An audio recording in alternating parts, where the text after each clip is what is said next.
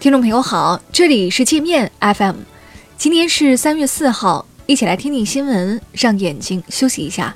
首先，我们来关注国内方面的消息。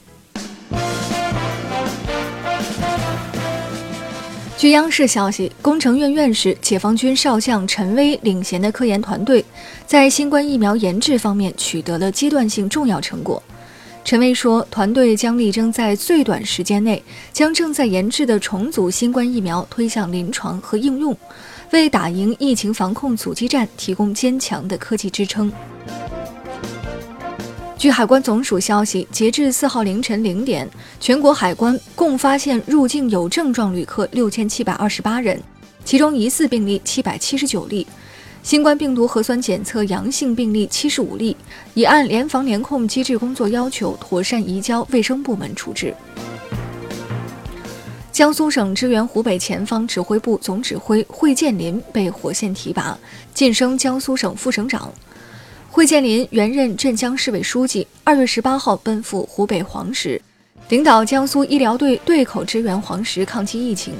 黄石确诊的一千零一十四名患者，已有七百五十二人治愈出院。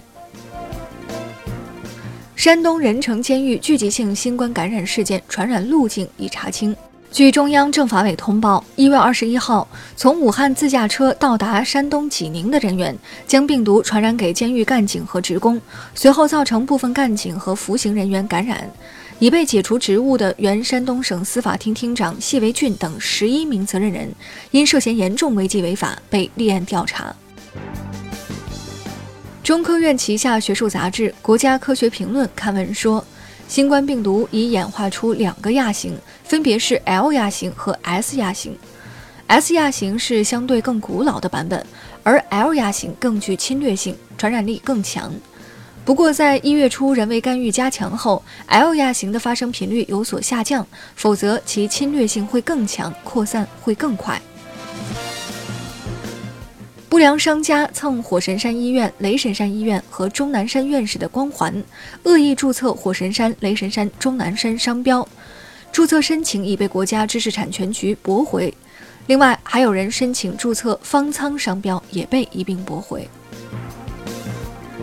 在北京缴纳个税的纳税人，从本月三号开始，可以到自然人电子税务局官网上开具本人二零一九年及以后年度的个税纳税明细记录。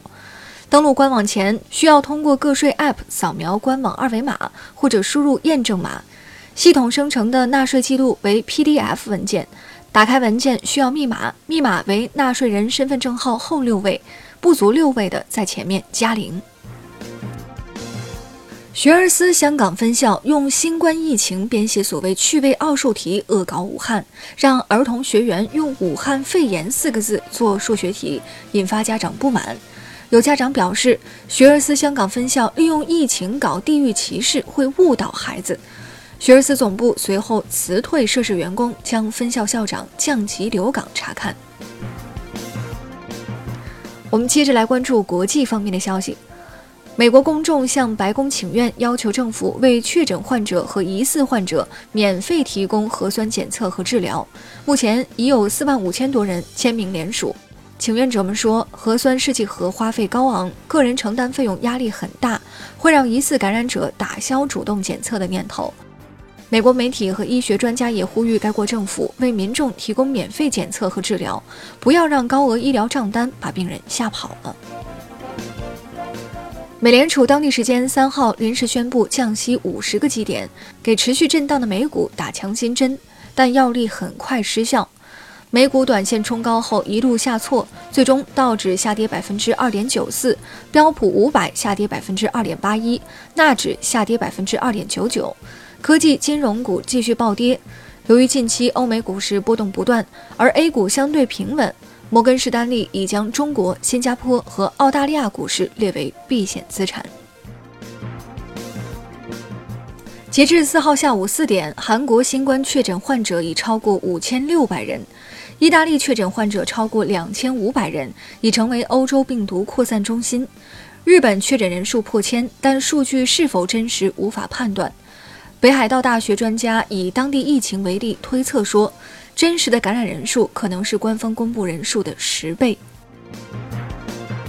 俄罗斯政府宣布，从即日起到今年六月一号，禁止口罩、绷带、一次性医用手套、一次性医疗防护服、医用防护镜、呼吸机、消毒液和外科手术服等医疗物资出口，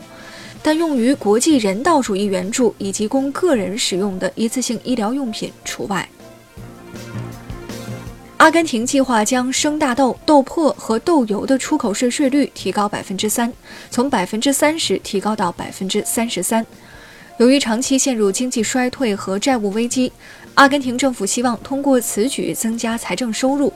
农产品生产商认为这是杀鸡取卵，会严重影响大豆出口，可能导致一些小型种植户破产。